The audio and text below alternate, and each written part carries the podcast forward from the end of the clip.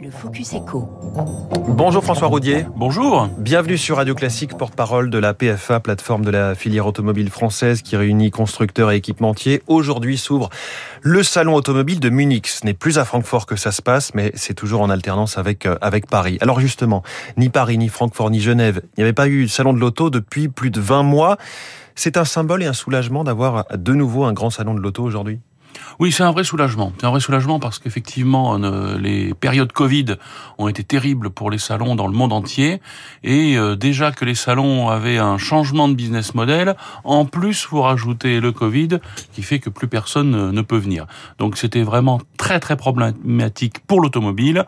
Maintenant, on repart sur quelque chose de nouveau. Alors ce changement, il était amorcé effectivement, et là il se confirme. On voit qu'aujourd'hui à Munich, il n'y a pas Stellantis, le groupe euh, PSA, Fiat, Chrysler, il n'y a pas non plus Toyota.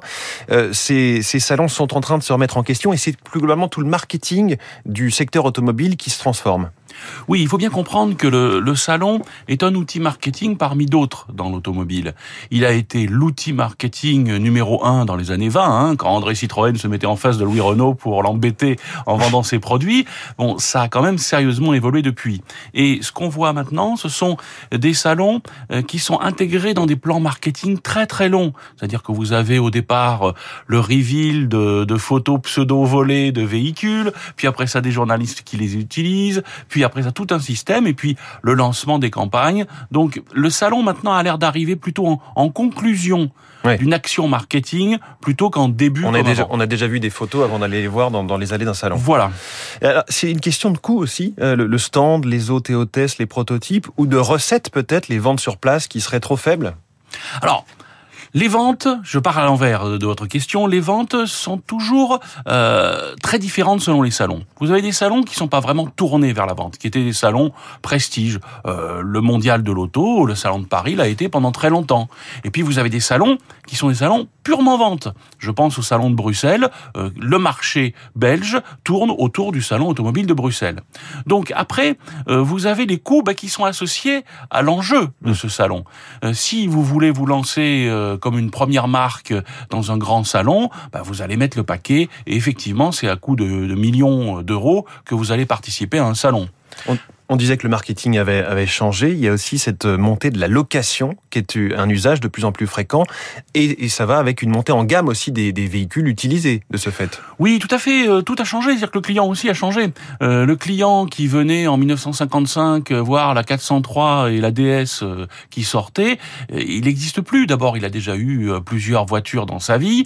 Hum. il, il ne l'achète plus forcément. Donc, il va pas s'engager pour 10 ans avec une voiture. Il va la louer dans toute forme de location possible. Le mois dernier, 54% des voitures aux particuliers étaient en, système de location en général pour trois ans.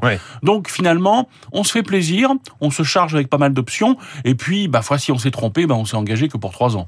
Parlant du marché automobile français, il est difficile à lire hein, depuis euh, un an et demi forcément, mais globalement, ça ne va pas très fort en ce moment.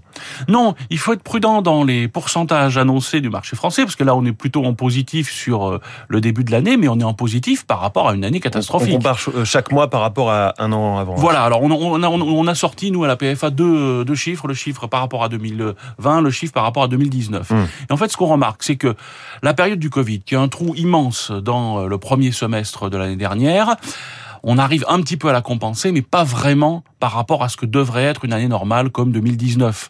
On est autour de moins 23%, donc on, est en train de perdre moins 20 à moins 25% du marché euh, automobile. Différentes raisons, mais notamment on immatricule moins parce qu'il y a cette pénurie mondiale de, de, composants électroniques, on en a parlé euh, vendredi.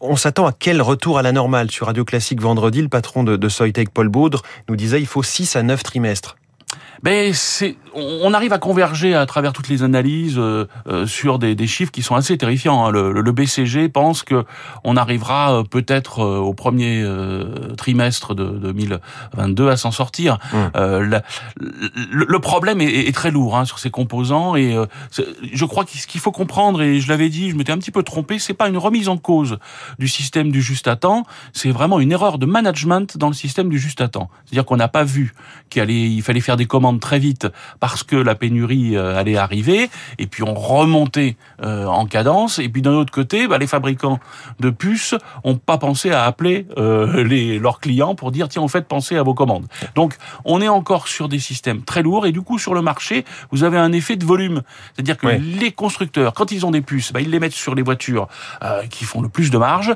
donc pas sur les petites voitures, donc moins de volume, bah, moins d'immatriculation. Responsabilité partagée, c'est ce que j'entends. Merci François Roudier, porte-parole de la PFA, plateforme automobile, invité du Focus Eco de, Radio Classique ce lundi. Bonne journée, bon salon si vous allez à Munich. Il est 6h53, la planète dans une seconde et comment faire marche arrière sur la...